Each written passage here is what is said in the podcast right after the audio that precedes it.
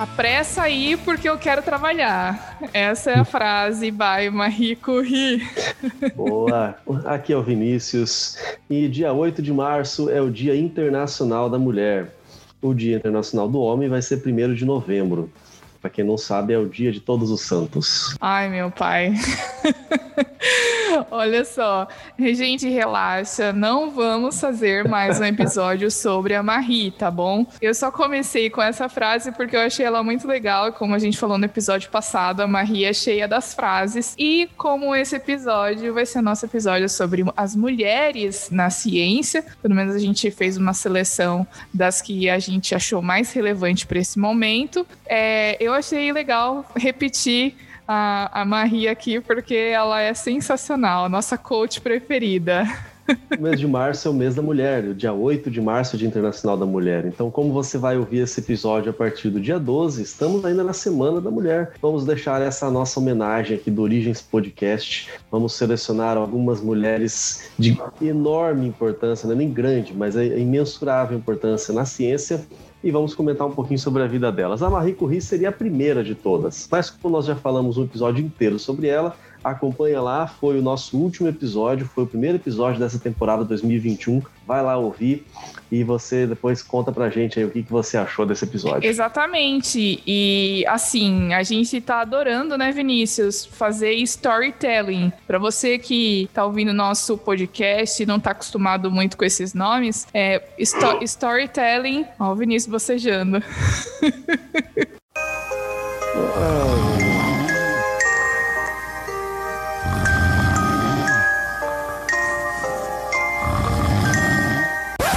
É, é, feriado aqui, eu tinha que estar tá dormindo, não tinha que estar tá gravando. Ai, meu pai, olha só, trabalho escravo aqui, gente.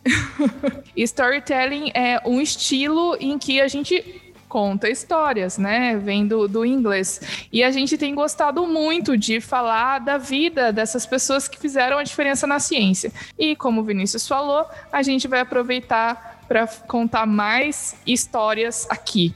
Só queria, aqui antes da gente continuar, a gente tem alguns recados, né, Vinícius? Vamos lá, os recados de sempre, que você já sabe, mas não custa repetir. Acompanhe a gente pelas redes sociais, estamos em quase todas as redes sociais. Facebook, Instagram, YouTube. E, e, a novidade desse ano é que você vai observar a gente pelo YouTube. Inclusive, hoje você está vendo a Maura aí toda iluminada e eu tô meio azulado, ainda não, não descobri por que, que eu tô azulado. Minha lâmpada é branca, né? Mas tudo bem já me foi prometido um, um light, ring, não, ring light, né? Para iluminar um pouco mais a minha vida aqui. Por enquanto eu só sou iluminado pela presença desta pessoa incrível que está na minha frente, atrás da câmera. Enfim, chega de babação de ovo e você consegue acompanhar pelas redes sociais. Nós estamos nas, nas, em todas as plataformas aí de podcast, no Anchor, no Spotify, no Deezer, Google Podcasts, Apple Podcasts, blá blá blá podcast, tudo podcast. Sempre você vai encontrar a gente com Origens Podcast. Se quiser mandar um e-mail pra gente, meio old fashion aí, tudo bem, é origenspodcast.gmail.com e você pode usar a hashtag OrigensResponde para botar a sua dúvida, para conversar com a gente, falar o que você achou dos podcasts, sugerir temas e falar aquilo que você querer. É isso aí. E eu queria só comentar uma coisa interessante. Nosso último episódio foi sobre a Marie e foi muito legal a repercussão. No dia que a gente já liberou o episódio, muita gente comentando que tinha gostado, que não sabia de tudo que a Marie tinha feito né? Então falou assim: nossa, eu não sabia que a Marie era tão poderosa assim. E a gente fica muito feliz porque é esse o nosso objetivo em divulgar a ciência, né? É levar para as pessoas para que elas conheçam e entendam a importância de pessoas como a Marie e dos cientistas que existem até hoje, tornar o conhecimento relevante no cotidiano das pessoas. E também agradecer a galera que mandou comentário no Instagram, é, pessoal que comentou no vídeo do YouTube. É, eu, eu, foi, não foi assim considerado padrões de YouTube para milhões de visualizações, mas foi um número de visualizações muito interessante, né? Considerando aí que nós já temos 100 inscritos no nosso canal. Ficou sabendo, Vinícius? Boa, já é uma grande, um grande número, um grande avanço. Mas ainda é pouco, ó. 102 inscritos nós pois temos. Pois é, para o nosso podcast que é áudio só? Não sei. E a gente nem divulga assim tanto o YouTube, né? É muito legal ter essa galera acompanhando a gente por lá. E eu só queria fazer outro comentário antes da gente uhum. ir pro nosso episódio, que uh, eu acho que quando a gente comentou um pouco da vida da Marie e a gente acabou falando que ela era minimalista, né? Que ela tinha um vestido só. É, eu não sei se ficou parecendo que de repente era a escolha dela,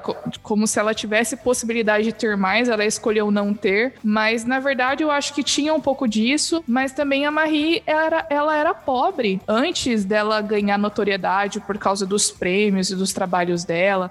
Até antes dela ganhar o prêmio Nobel, ela e o Pierre, eles não tinham grana, né? Então, ao mesmo tempo que como a gente falou, ela priorizava outras coisas, ela também não tinha muitos recursos para ter um guarda-roupa grande, né? E naquela época realmente era muito caro ter acesso a coisas de qualidade, a você ter uma diversidade de roupas e tal. Então, eu só queria deixar isso claro, porque algumas pessoas comentaram é, isso, e eu achei importante ressaltar, porque talvez a gente não tenha deixado tudo claro no episódio passado.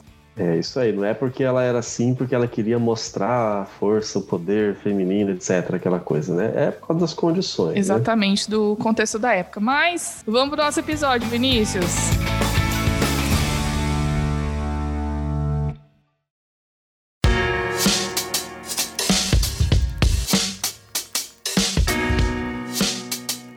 A gente já mencionou em outros episódios, se você é, procurar lá no episódio, o nosso penúltimo episódio, acho que foi o penúltimo no, da, da, última temporada, em que a gente mencionou grandes fatos, grandes acontecimentos científicos ou grandes cientistas durante o mês de dezembro, né? Para comemorar ali a chegada do Natal. E a gente mencionou o Charles Babbage. E aí, e nessa menção, acho que foi inclusive foi a Maura que teve a fala sobre a Ada Lovelace, essa, essa mulher também sensacional. Ela foi a criadora do primeiro algoritmo que foi processado por máquinas. Mas não vamos falar muito mais sobre isso. Foi um feito importantíssimo. Você vai procurar nesse nosso episódio e aí você vai conseguir ouvir mais sobre ela. E a outra menção honrosa aqui é da Valentina Tereshkova. Ela foi a primeira mulher a ir para o espaço. Simples assim, a primeira mulher a ir para o espaço. Ela é russa, pelo nome você já percebeu, né? Ela era soviética. Foi mais um daqueles vários pioneirismos que a União Soviética teve em relação aos Estados Unidos na corrida espacial. Mas nós já mencionamos bastante naquela série sobre o espaço, são seis episódios. É, num dos primeiros, a gente, acho que no segundo, talvez, a gente deve ter mencionado sobre a Valentina. E no final também o último episódio que a gente menciona sobre a corrida espacial é, do programa soviético e do programa brasileiro. A gente mencionou sobre a Valentina Tereshkova. Procura lá esses episódios, são alguns dos meus favoritos. Já não vou mais falar que são os meus favoritos, porque o meu favorito até hoje é do Newton, mas esses aí estão. Essa série está em segundo lugar. Procura lá que você vai adorar, tenho certeza. Então, Maura, vamos para a nossa número um de hoje. Não está em ordem de importância, tá? Só está em ordem conforme a gente foi pesquisando, mas nós vamos começar com Jane Goodall ou algo parecido com isso? O que, que nós temos a falar sobre ela? Vamos lá, então, falando da nossa primeira, como o Vinícius disse, não está em ordem de importância e também as mulheres que estão presentes aqui também não são as mais importantes, mas na verdade são é, aquelas mulheres que fizeram uma contribuição que eu acho que na nossa visão seriam mais relevantes, né, ou talvez mais interessantes, que as pessoas estão em contato maior no dia a dia. E a primeira é a Jane Goodall. A Jane Goodall, eu já tinha ouvido falar nela dela, é, ela é uma antropóloga e primatóloga, né? Ela estudava, estuda, na verdade. Os primos, né? É, os, os, primatas, tá bom? Ela era britânica e ela tem uma história muito interessante no estudo dos, dos chimpanzés, né? É, por causa da pesquisa dela, foi possível entender, por exemplo, a, a relação entre os primatas e a humanidade. Melhor, né? Porque a gente precisa lembrar que, de acordo com o paradigma atual da evolução, nós, seres humanos, temos o mesmo ancestral que os símios, né? Que os macacos. Isso, eu acho que nunca vale, nunca, nunca é demais lembrar.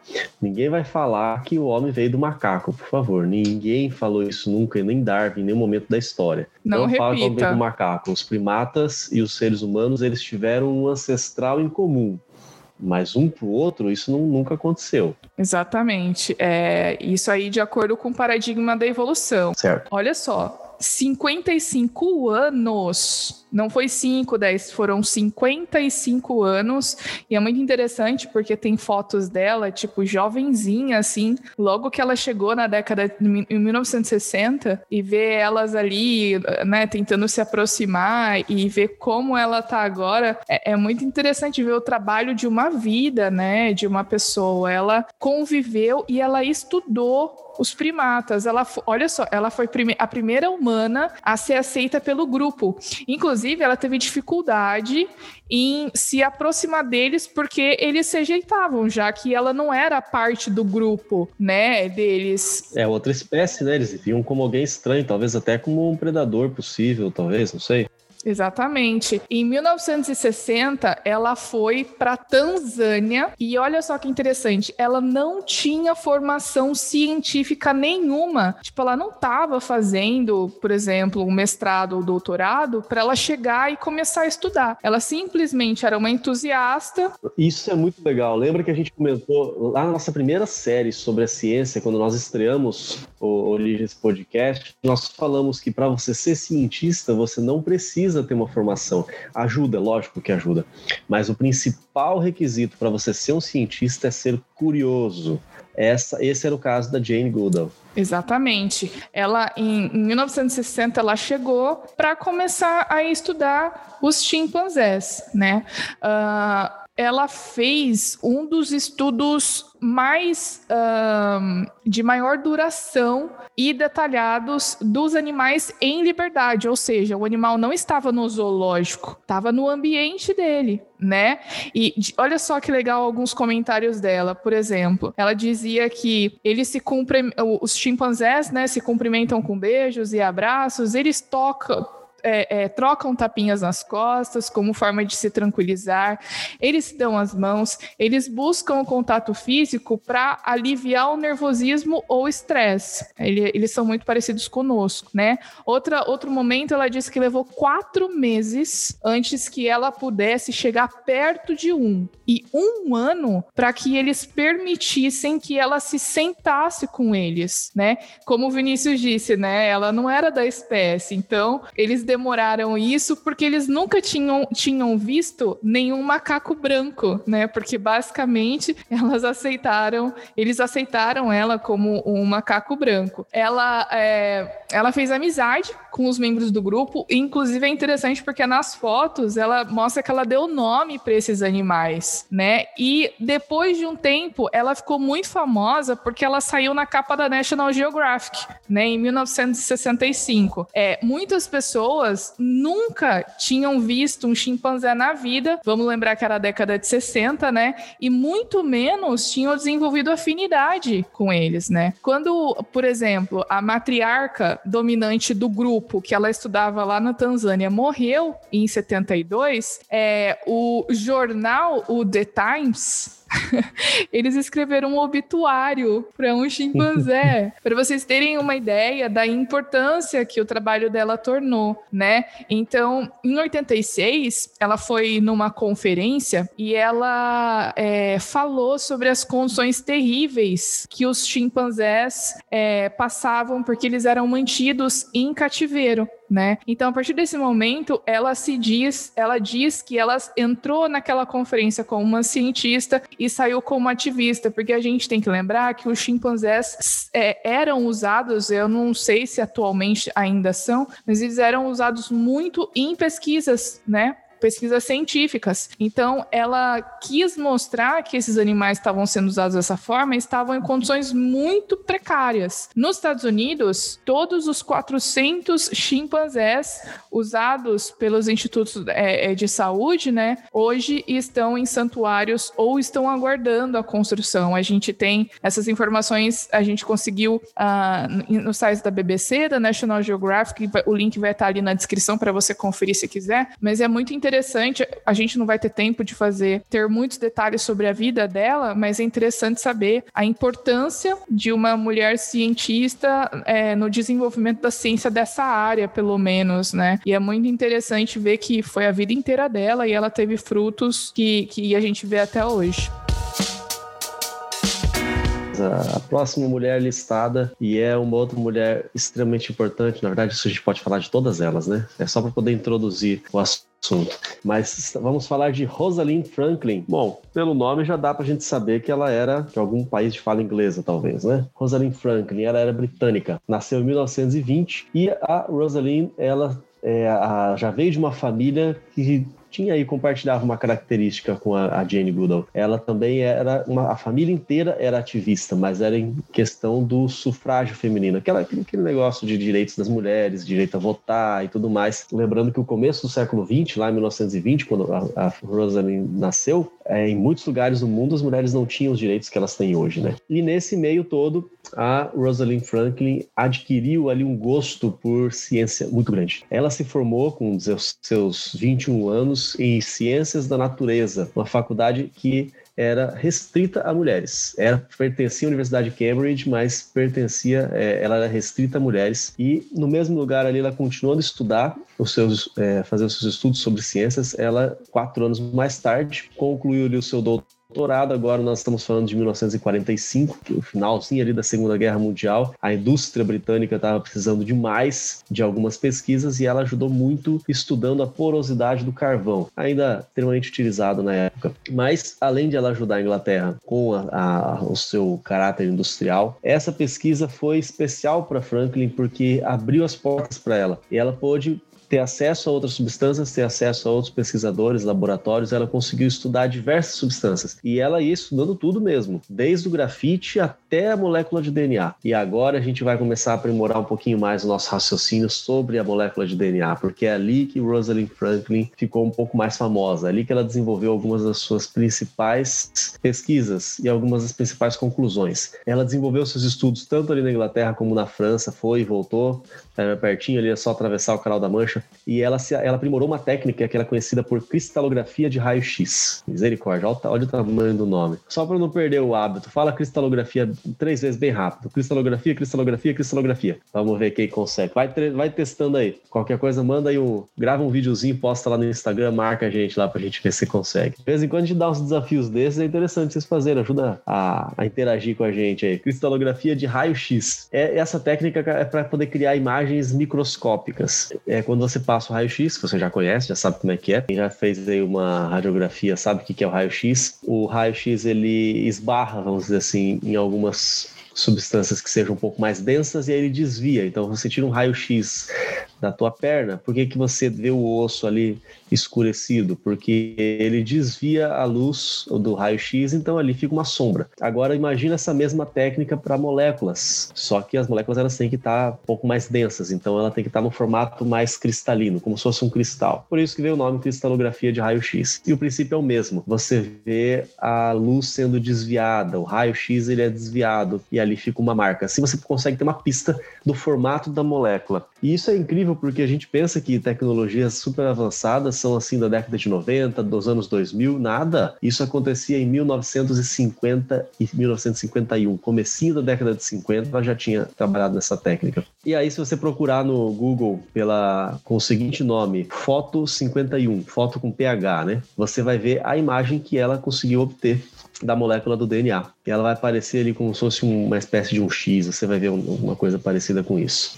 E então foi ela que descobriu a, o formato da molécula do DNA. Mas é aquela história, então você pergunta assim: o, o James Watson, o Francis Crick, não foram eles que descobriram essa bendita molécula do DNA? Porque a gente ouve falar, por exemplo, do prêmio Nobel que foi dado para quem fez essa descoberta. Vai lá para o Watson, para o Crick, pro Crick. Olha só, eu acerto cristalografia, erro o nome Crick, vê se pode. E cadê a, a Rosalind Franklin aí então?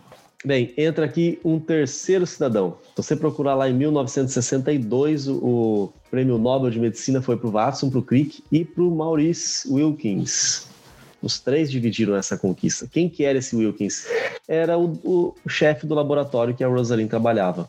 E como todo chefe, quase todo chefe de laboratório, Wilkins, ele se gaba, então, de todas as descobertas que estão sendo feitas ali no laboratório. O Watson passou por lá conhecendo o laboratório. Tipo, orienta ori é, tipo é, orientador de iniciação científica que pega os trabalhos dos estagiários. Alguns, alguns casos Não estamos julgando, sim, tá bom? Com alguma frequência, muito maior do que a gente gostaria, mas tem muitos orientadores que puxam aí a, o tapete do orientando, enfim. o, o Wilkins ele ficou se gabando pro Watson. O Watson chegou lá, ah, eu tava querendo conhecer muito como é que é a molécula do DNA, eu quero descobrir, tô trabalhando nisso. Aí o Wilkins chega e fala assim: eu já descobri bate no peito e fala assim: Eu já sei qual que é, eu já descobri. Aí mostra lá o trabalho da Rosalind para ele. E pronto, o Watson catou o trabalho da Rosalind, junto com o Wilkins, junto com o Crick, e aí fizeram toda aquela proposta do, do formato da molécula de DNA, que é o que a gente conhece até hoje, isso foi confirmado mais para frente. E a Rosalind ficou chupando o dedo.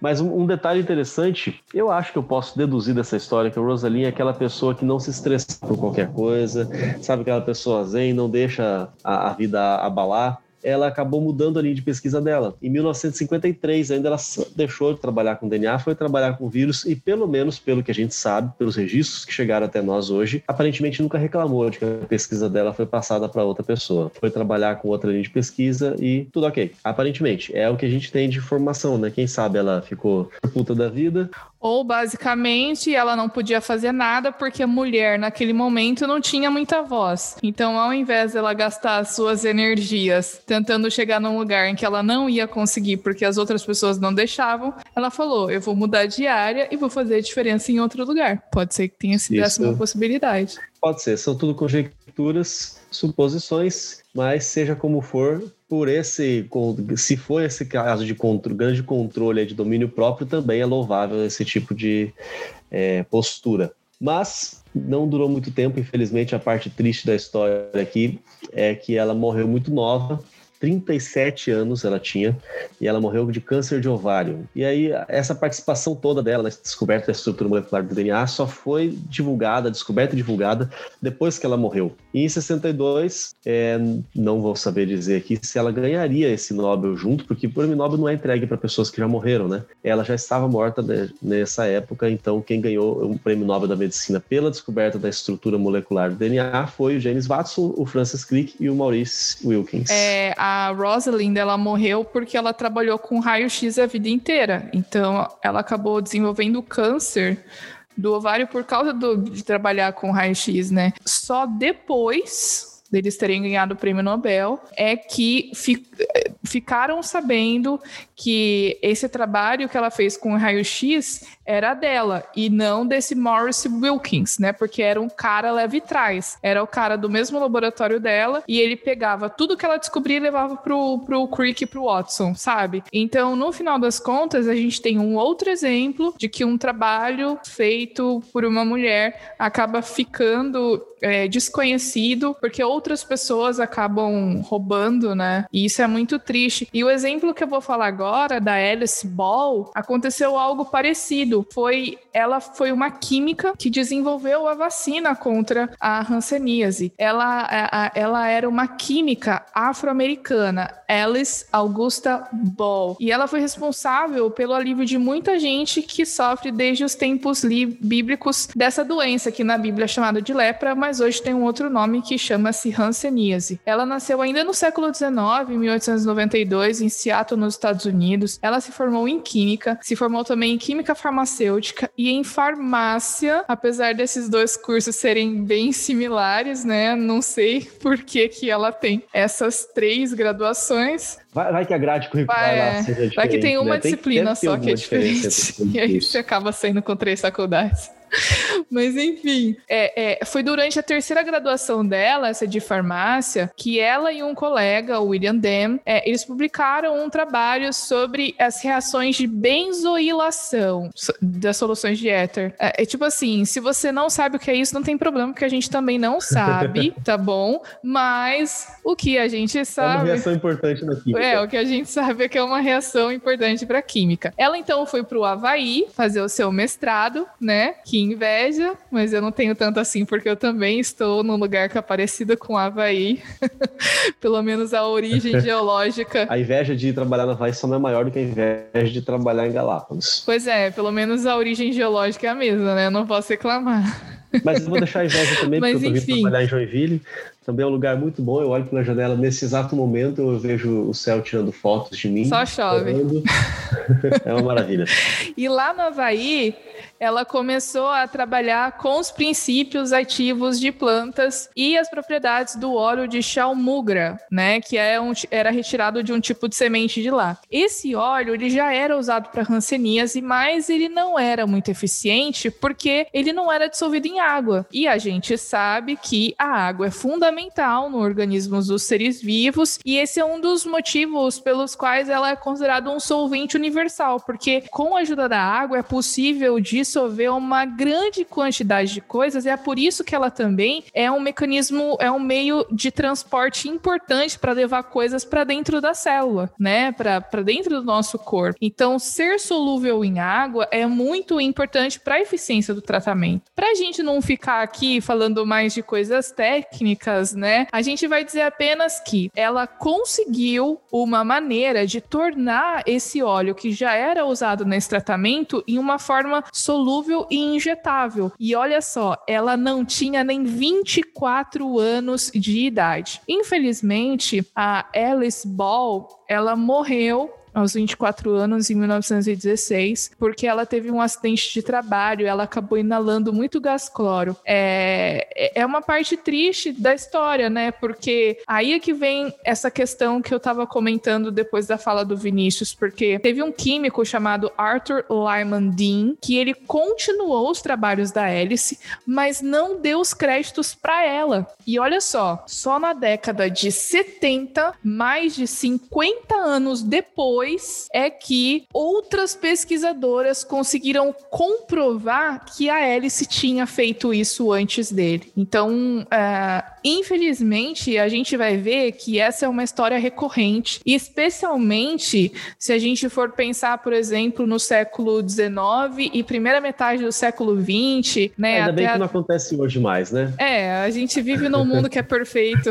idealista, né? Mas enfim, eu acho que, que hoje a gente tem, como eu postei no Instagram essa semana, se você não viu o post lá do nosso o Feliz Dia da Mulher, eu escrevi que a, a, as mulheres elas foram realmente relegadas durante muito tempo, especialmente na ciência, mas a gente tem tido muitos avanços, né? Infelizmente, como estamos dizendo, não é ideal, mas é muito bom saber que as coisas estão caminhando para que elas possam melhorar, para que a mulher possa ganhar ainda mais o seu espaço, que é o mínimo do direito que a gente tem para poder fazer aquilo que a gente gosta. Eu né? acho importante enfatizar aqui a importância dessa mulher, porque a gente está falando de uma doença que até não muito tempo atrás era completamente incurável, altamente contagiosa e a gente mencionou ali a questão bíblica, porque a Bíblia fala muito sobre a lepra, mas há registros em outros documentos históricos de outros povos também, e que o tratamento era o mesmo que os povos da, dos tempos bíblicos também faziam. A pessoa era excluída, era completamente renegada e era considerada amaldiçoada. Mais recentemente, essa parte um pouco mais mística foi reduzida, porém, a pessoa continuava tendo os mesmos efeitos. Então, você conseguir uma, um, um tratamento eficaz isso é algo sensacional. E ainda mais você transformar um óleo, esquece aquele monte de nome complicado, mas o óleo de uma planta lá, que eu nem, nem lembro o nome dessa planta mais, fazer os outros processos químicos de nomes complicados também, mas aí você consegue com que um óleo seja solúvel em água e você consegue fazer isso injetável. Ou seja, você consegue transformar isso ali numa é, para colocar no, no, soro ou para aplicar uma injeção e você consegue facilitar o tratamento, tornar acessível a muito mais pessoas. Isso no começo do século 20, 1900 e pouquinho, antes de você ter 24 anos de idade. Quer dizer, é algo realmente fora do sério. Imagino que não poderia ter acontecido se essa mulher vivesse até os 80, 90 anos de idade. Né? Mas vamos lá. Bárbara McClintock. Hã? McClintock.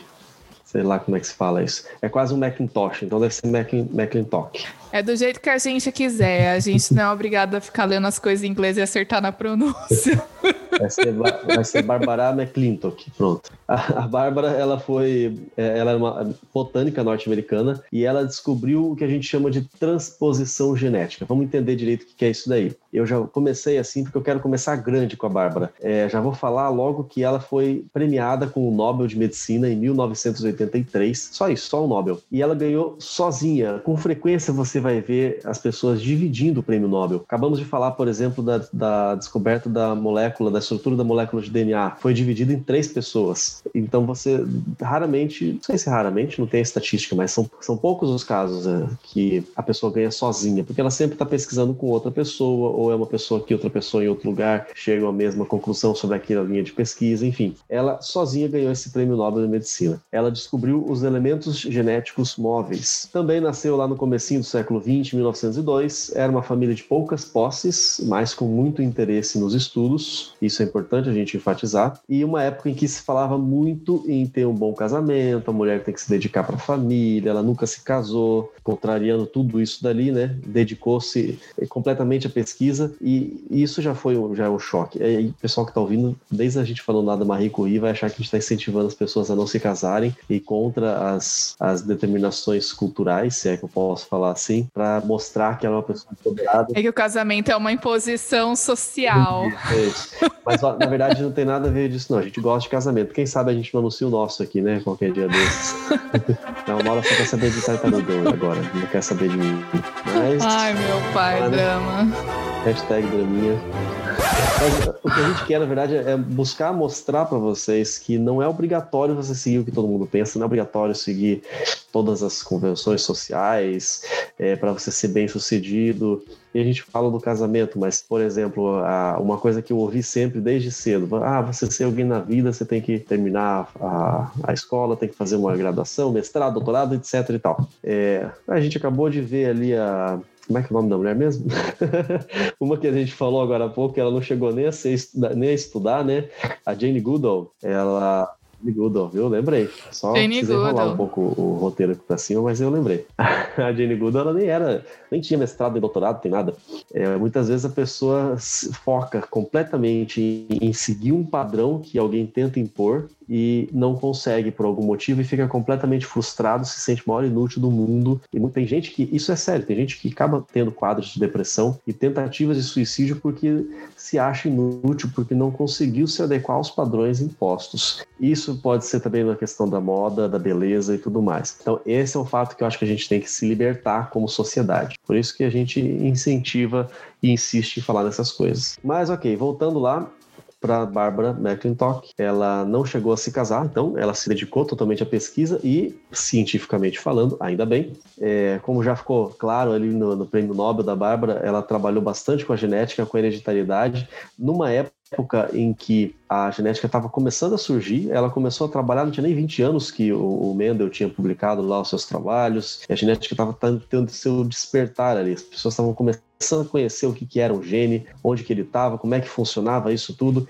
e ela resolveu escolher essa área para trabalhar. Quando a gente fala de hereditariedade, acho que o pessoal lembra, né? No núcleo das células tem lá os cromossomos, os cromossomos têm os genes, tudo isso dali, onde passam características de uma geração para a próxima e por aí vai ela fez essas pesquisas com o milho. É, por exemplo, se você procurar sobre a Bárbara McClintock e os, os genes né, os elementos genéticos móveis, você vai ver que ela estudou sobre o milho, vai ter aquelas fotos de uma espiga de milho com grãos de várias cores diferentes. Então ela foi entender por que, que isso acontece, por que, que essas cores são diferentes, o que, que faz ali, mexe na genética, ali no genoma do milho, é, o que fazer para não ter essas cores diferentes ou para passar a ter, enfim, começou a estudar todas essas relações. Nas décadas de 1940 e 50, a Bárbara provou que os elementos genéticos, às vezes eles podem mudar de posição. E aí foi uma grande sacada dela, foi o que levou as pesquisas que, que deram o prêmio Nobel para ela. Esses elementos genéticos, eles podem mudar de posição dentro de um cromossomo. Isso era completamente inovador, porque todo mundo falava que os genes eram estáticos. É, eles eram, ah, o genoma inteiro era estável, não ficava mudando, não tinha essas mutações. Então ajudou a, a compreender também o mecanismo das mutações. E muitas vezes só de você trocar um gene de lugar, de posição ali no cromossomo, você já consegue alterar a manifestação de um gene. É esse, esse pulo, hoje tem gente que fala informalmente de genes saltitantes, ou elementos de transição, que é o termo mais, mais normal, mais, mais formal. Agora, é, quando você faz essa mudança, você é como se você ligasse ou desligasse um gene, é como se tivesse um interruptor ali no gene. Você permite que ele se manifeste ou você não deixa ele se manifestar, só de você alterar a posição ali dessas, dessas porções genéticas. E assim você ativa ou desliga um gene. No caso da cor dos grãos de milho, o que significava que ela mudava, conseguia perceber essa é, essa mudança na posição dos genes, e aí o milho passava a ter mais grãos coloridos ou menos grãos coloridos. Então, peraí, tem uma parte do DNA que, mesmo que não codifique gene nenhum, mas ele vai interferir na expressão desse gene, vai permitir que um gene se expresse ou não. Ele vai regular esse gene. Isso, isso foi algo muito legal de, de ser descoberto. E na verdade hoje a gente tem uma área dentro da genética que questão é de uns 30, 40 anos para cá vem sendo amplamente estudada, chamada de epigenética. Vinícius, só aproveitar a oportunidade, a, a gente quer fazer um episódio sobre epigenética, porque esse assunto é muito importante. Tem muitos estudos que estão sendo publicados nos últimos anos dizendo que a, o surgimento de novas espécies está muito mais ligado com a epigenética, ou seja, com a regulação da expressão do DNA, do que a mudança no DNA, que são as mutações quando eu tenho as pressões ambientais que interferem na forma como o, o, DNA do animal vai se expressar, então, por exemplo, a forma do bico da ave, o tamanho do bico, o tamanho dela, a cor das penas, tudo isso, ou seja, teve uma mudança no DNA e foi aquilo que foi responsável pelo surgimento das características, entendeu? Então a gente tem plano de fazer um episódio, quem sabe sai logo, né? Sim, e a gente tem bons exemplos para mencionar isso dali. É, uma outra coisa só que eu quero mencionar antes de passar para a próxima mulher da lista é a respeito de, do nosso DNA humano quando foi codificado depois, porque do milho foi, foi o pioneirismo ali da Bárbara, mas o nosso quando foi codificado depois descobriram ali cerca de 30 mil genes na hora na época. E mas o DNA era muito maior do que isso. Então todas essas outras partes, maior quantidade de DNA que não codificava gene nenhum, pessoal simplesmente chamou de DNA lixo. Isso aí não, não tem serventia. Talvez tenha sido algum resquício que ficou durante o processo evolutivo. Mas só porque eles não sabiam o, o significado disso. Eu, eu, sei que a gente mencionou DNA lixo em algum episódio para trás. Hoje a gente já não usa mais esse termo DNA lixo, porque já foram descobertas funções. Inclusive, uma grande parte desse DNA lixo são de é, materiais genéticos é, que regulam, reguladores, regulam a codificação de outros genes. Exatamente isso que a Bárbara estava trabalhando. Alguns desses genes saltitantes, eles fazem parte desse chamado antigamente DNA lixo. Então, às vezes, o que você tem ali não é uma, um trecho que vai codificar uma proteína, por exemplo, ou conferir alguma característica para o ser vivo, mas é algo que vai permitir que o gene se expresse ou não, ou liga ou desliga. Isso é muito, muito legal da gente ver. Torna o assunto um pouco mais real, e a gente percebe a complexidade da coisa toda.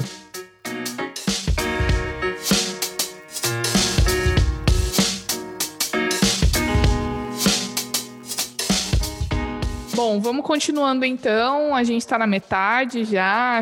Agora vamos falar da Shirley Ann Jackson. Ela foi a primeira mulher negra a se doutorar no MIT, que é o Massachusetts Institute of Technology. Para quem nunca ouviu falar, é, uma dos, é um dos institutos mais é, renomados de produção de tecnologia é, que existe hoje. Assim, todo mundo que trabalha trabalha com tecnologia, com física, com computação. É, inclusive, se você já assistiu é, Big Bang Theory, eles vivem falando de MIT lá, né? Porque realmente é um instituto de pesquisa que tem muito a ver com inovações tecnológicas que a gente vê hoje, inclusive com corrida espacial, etc. Mas a Shirley. É, o Sheldon fica esnobando o MIT, né? Mas na verdade o MIT é extremamente famoso e, e relevante. Exato. A Shirley, ela era natural de Washington, D.C. Ela nasceu em 1946 e ela sempre foi encorajada a estudar pelos pais dela. Quando ela tinha 18 anos, depois dela ter se formado no high school e com destaque, ela já tinha grande aptidão para a área de exatas e aí ela conseguiu então entrou,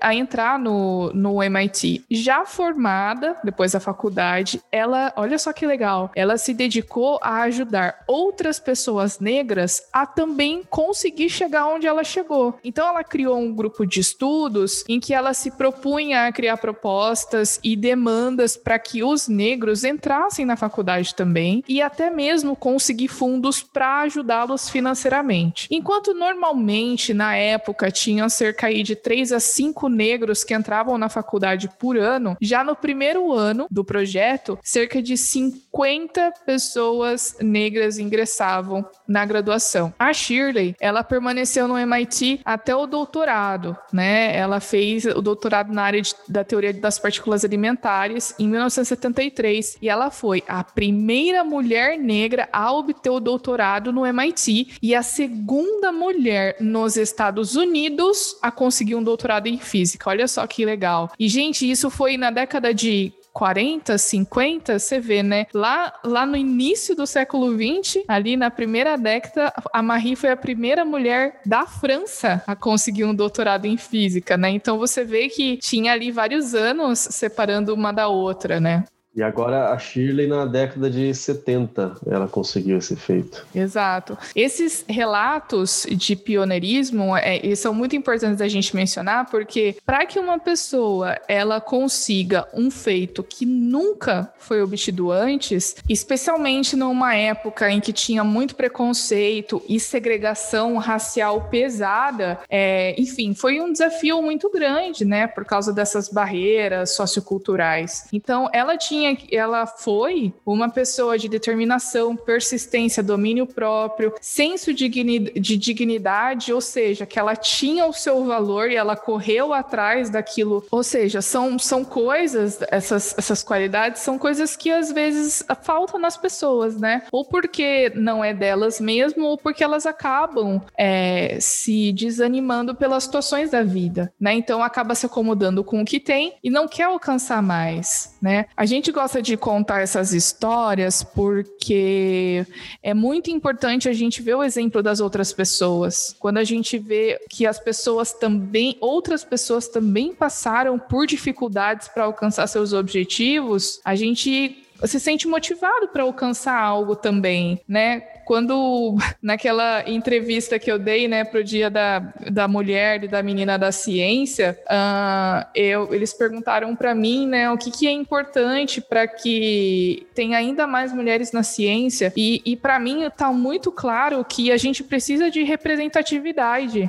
Mas eu acho que essa é a luta das minorias, sabe? De se sentir representados, de se sentirem vistos. Então, quanto mais mulheres a gente vê na ciência, quanto mais exemplos a gente vê hoje em dia, mais a gente se sente motivado para chegar lá também. Então, uh, a Shirley também desempenhou um papel muito importante nesse sentido, né? Além disso, ela desenvolveu pesquisas nos Estados Unidos, na Europa. Os experimentos dela contribuíram para avanços tecnológicos, como, por exemplo, o fax portátil. Apesar de hoje ninguém exatamente lembrar ou saber exatamente o que é isso, né? Mas, por exemplo, identificador de chamadas, que antes de ter celular, só quem tinha Bina, né? A gente chama de Bina, não que olha, olha, olha o número de quem ligou na Bina, né? Que é o identificador de chamadas, chamada em espera e até mesmo as fibras óticas e células solares uh, para que fosse possível gerar energia elétrica, por exemplo, né? Para quem acha que a física teórica aí não é útil, né? É, Exatamente. Os críticos do Sheldon Cooper. física teórica.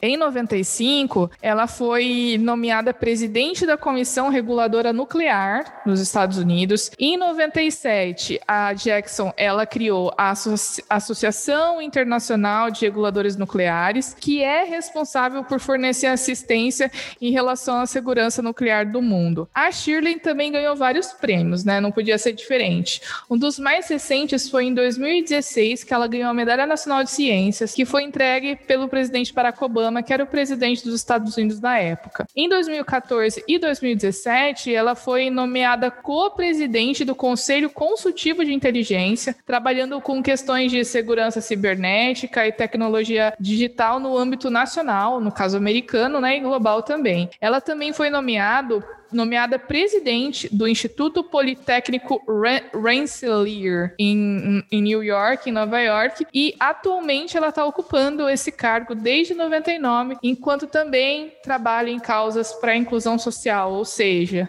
mais um exemplo incrível para a gente é, olhar e admirar e tentar seguir, né?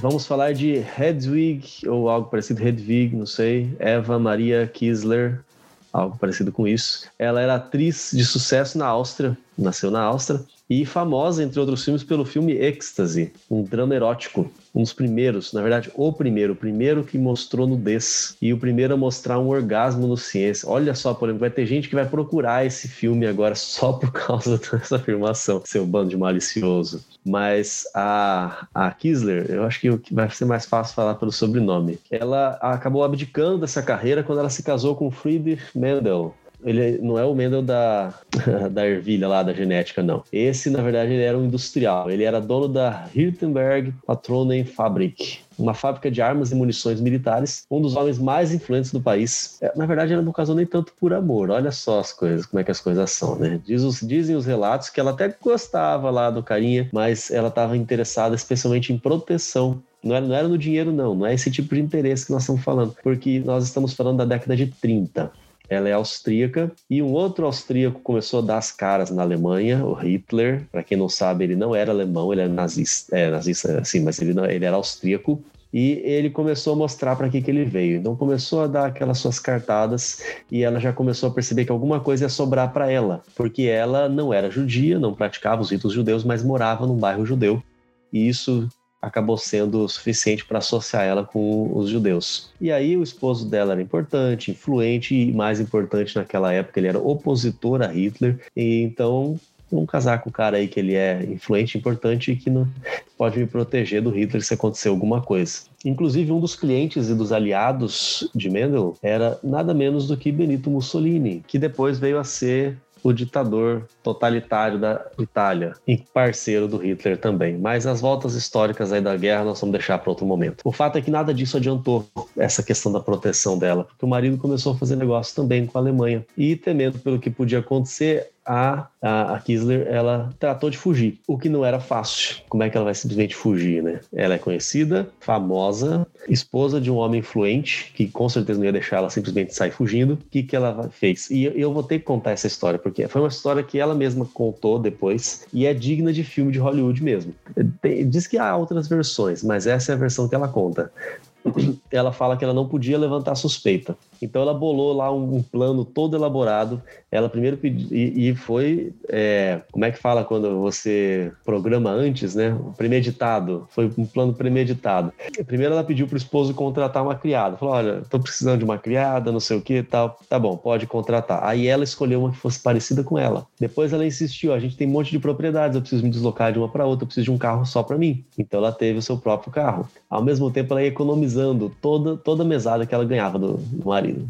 Ela sempre guardando lá, escondendo lá embaixo do colchão, ou seja lá onde fosse. Então ela escolheu uma noite específica para fuga e foi uma noite calculada, era um dia de festa, e aí ela podia ter a desculpa para usar algumas das joias mais caras que ela tinha, que valiam uma pequena fortuna. E durante o jantar, já começando a preparar tudo ali, ela simulou, como boa atriz que ela era, um mal-estar e enganou todo mundo para poder sair ali do ambiente. Enganou inclusive o esposo que estava pensando que ela estava grávida. O que ele não sabia é que ela usava lá um dispositivo intrauterino para não engravidar também.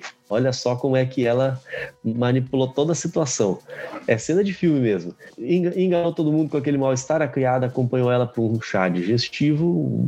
E naquele momento, ela ainda colocou sonífero no chá da criada. Depois, já sozinha, a criada dormindo ali, parecida com ela, ela vestiu as roupas da criada e fugiu com o carro até a França. Quem visse ia falar assim: é a criada, não é ela. Ela estava com as joias, ela estava com o dinheiro que ela juntou, escapuliu para a França e ninguém desconfiou. De lá da França foi um pulo, ela atravessou para Londres e de Londres ela conseguiu embarcar no navio para os Estados Unidos. E lá nos Estados Unidos ela foi para Hollywood. E agora ela adotou um novo nome. Talvez agora você vai saber de quem eu esteja falando. Talvez alguns já devem ter ouvido falar. Ela adotou o nome de Edi Lamar. A Edi, a Edi ela foi é, chegou a ser considerada, inclusive, uma das mulheres mais belas do mundo. Na época, ela era considerada a mais bela do mundo. Contracenou com vários outros atores famosos. Ela conseguiu é, algo extremamente raro que ela insistiu para aumentar o salário dela e ela tinha um dos salários mais bem pagos da época. Tudo naquele, na, naquele jeitinho que ela dava com a, a situação.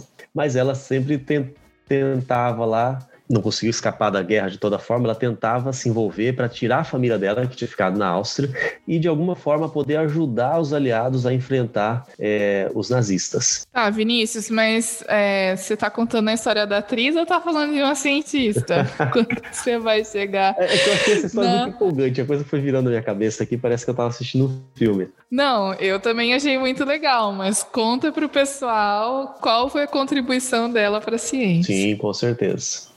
Ela não era só um rostinho bonito. Ah, sim. não era só treinada nas artes da sedução, mas ela também, ela também se interessava por alguns aspectos da ciência e ela teve uma ideia que ajudou a revolucionar alguns aspectos militares, que a gente utiliza até hoje por sinal. E falando em sinal, tem a ver com sinal também.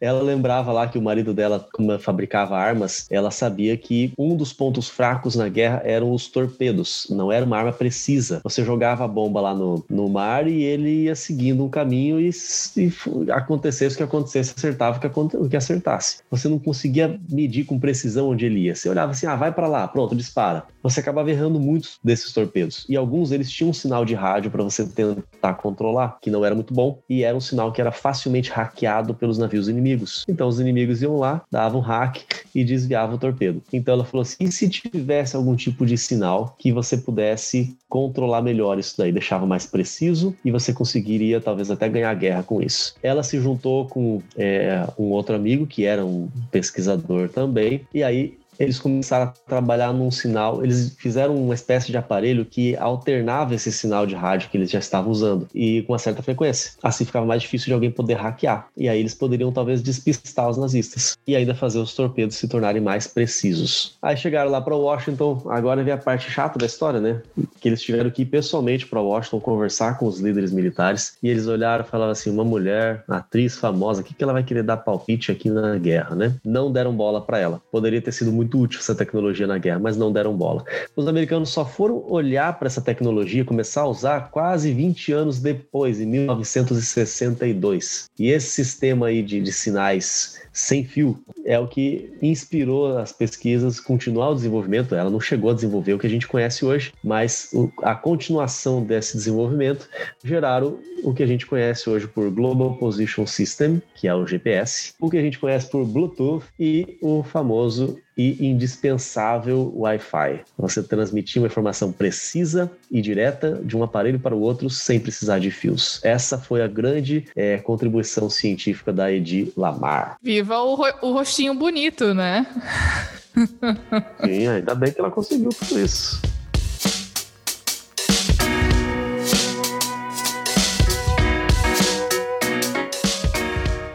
A gente vai falar agora para terminar da Flossie Wongstall. Ela foi a primeira cientista a clonar o HIV e determinar a função dos seus genes. Só que no início o nome dela não era exatamente assim, porque ela nasceu na China em 1947 com o nome de Wong Yi-ching. Com o histórico familiar de mulheres muito fortes, ela venceu o preconceito e as barreiras culturais e com a ajuda de familiares e professores, ela se tornou a primeira mulher da família a estudar ciências e trabalhar com isso. Mas, para ela se desenvolver melhor, ela precisou se mudar.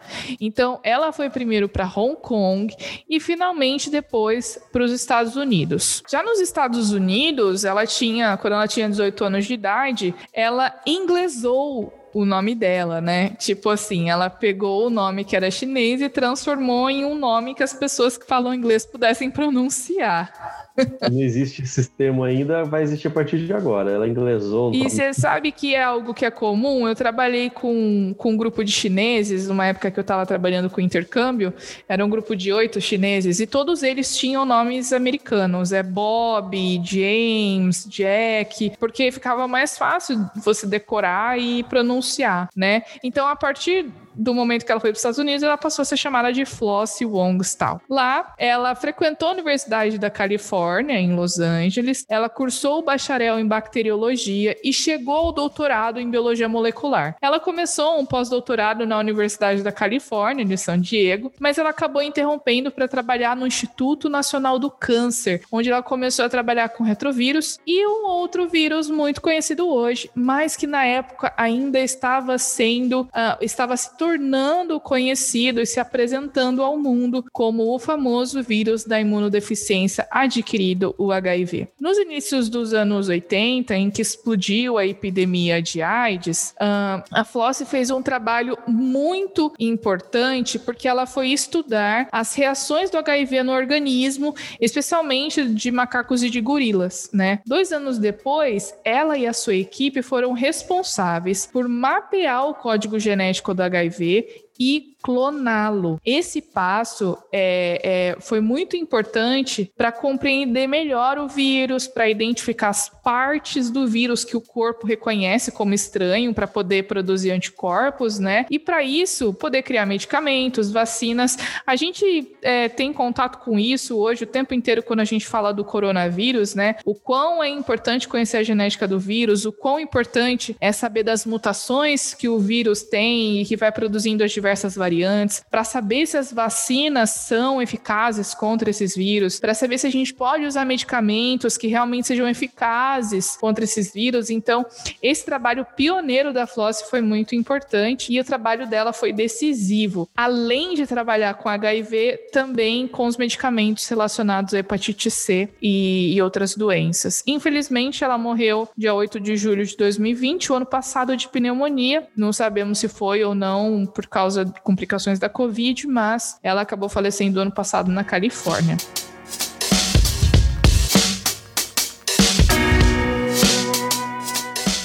Esse foi o nosso episódio sobre mulheres da ciência. Esperamos que você tenha gostado desse, dessa nova, desse novo, no, nosso novo estilo de podcast de storytelling que vai aparecer aqui de vez em quando, né? E a gente se vê no próximo episódio. Vinícius, dá uma dica qual vai ser o nosso próximo episódio no dia 26 de março. Ah, rapaz, nosso, o nosso episódio no dia 26 de março vai, é uma coisa de outro mundo, viu? de outros mundos, de outras estrelas, outras galáxias.